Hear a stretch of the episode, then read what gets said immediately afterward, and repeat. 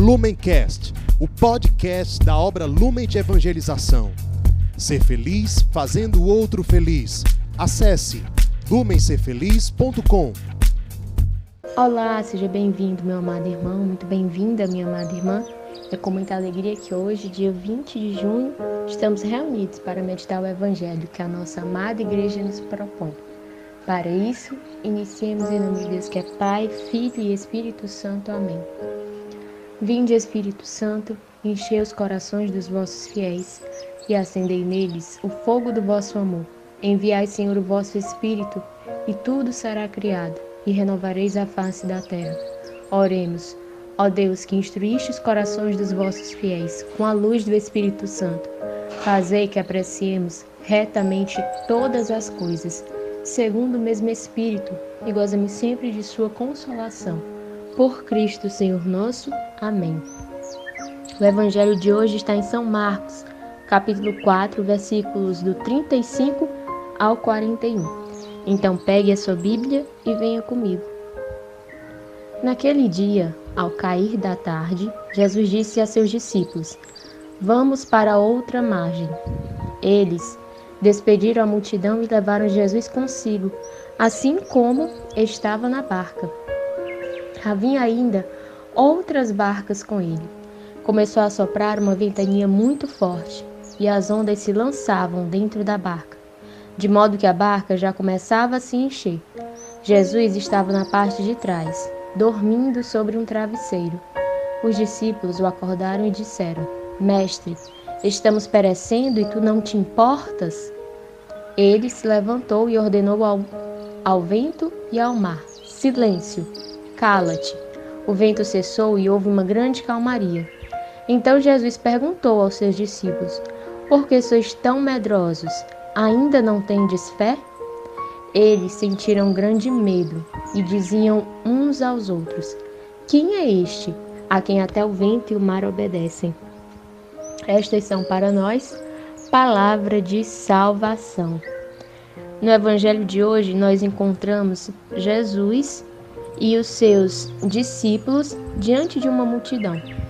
Vamos tentar imaginar como deveria ser aquele momento. Cristo ele já estava reunindo em torno de si alguns muitos seguidores, estava se tornando popular.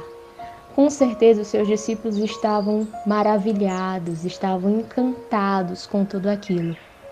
E talvez os discípulos preferissem continuar ali, continuar ali colhendo a admiração, colhendo o respeito daquela, daquelas pessoas.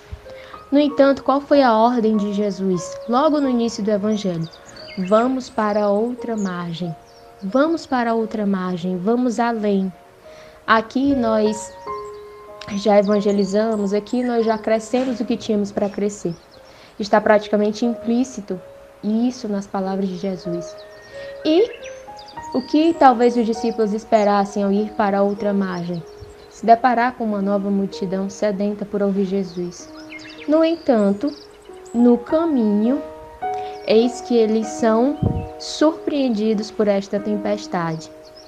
E, também para a surpresa deles, a atitude de Jesus de estar tranquilamente dormindo. O Evangelho traz que ele estava dormindo sobre um travesseiro. Ou seja, não é como se ele tivesse pegado no sono diante do cansaço. Houve toda uma preparação ali. Os discípulos então cobram o mestre, cobram o mestre de uma forma chateada, cobram o mestre de uma forma sentida. Também em suas palavras é como se nós ouvíssemos: Nós deixamos tudo e te seguimos, e olha como tu nos trata, com indiferença. Olha só o teu comportamento conosco, tu nos abandona. Aqui, nessa simples pergunta, estamos perecendo e tu não te importas? Quanto está ali dentro? Quanto está escondido? E é até muito fácil para mim e para você nos identificarmos com essa pergunta dos discípulos. Também nós, em algum momento, decidimos seguir Jesus.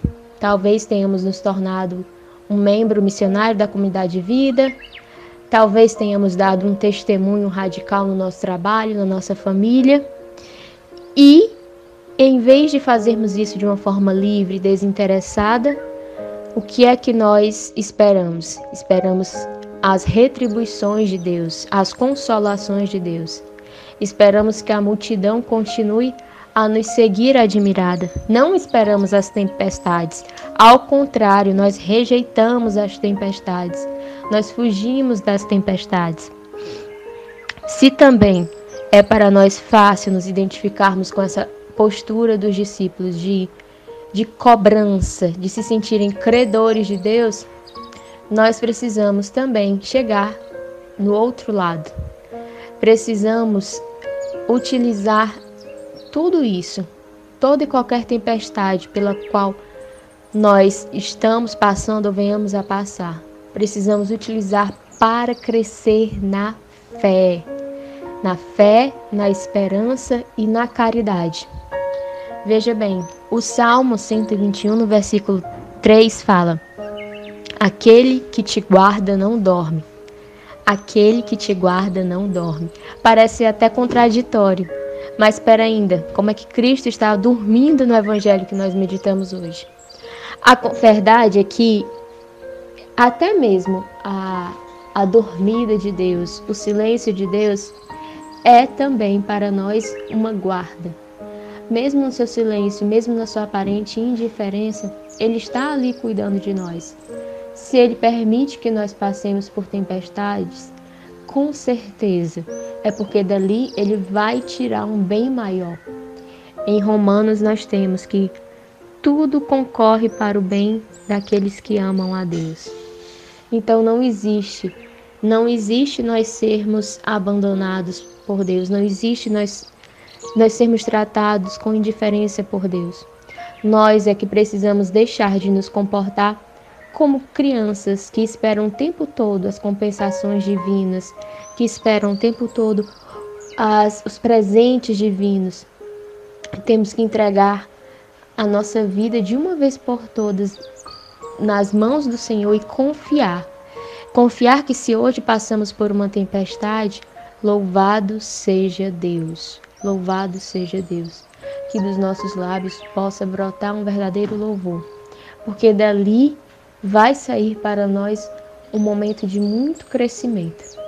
Peçamos então à Virgem Santíssima para que ela nos ensine a passar por todas as tempestades da vida com total confiança e abandono em Deus. Com Maria sempre. Ave Maria, cheia de graça, o Senhor é convosco. Bendita sois vós entre as mulheres.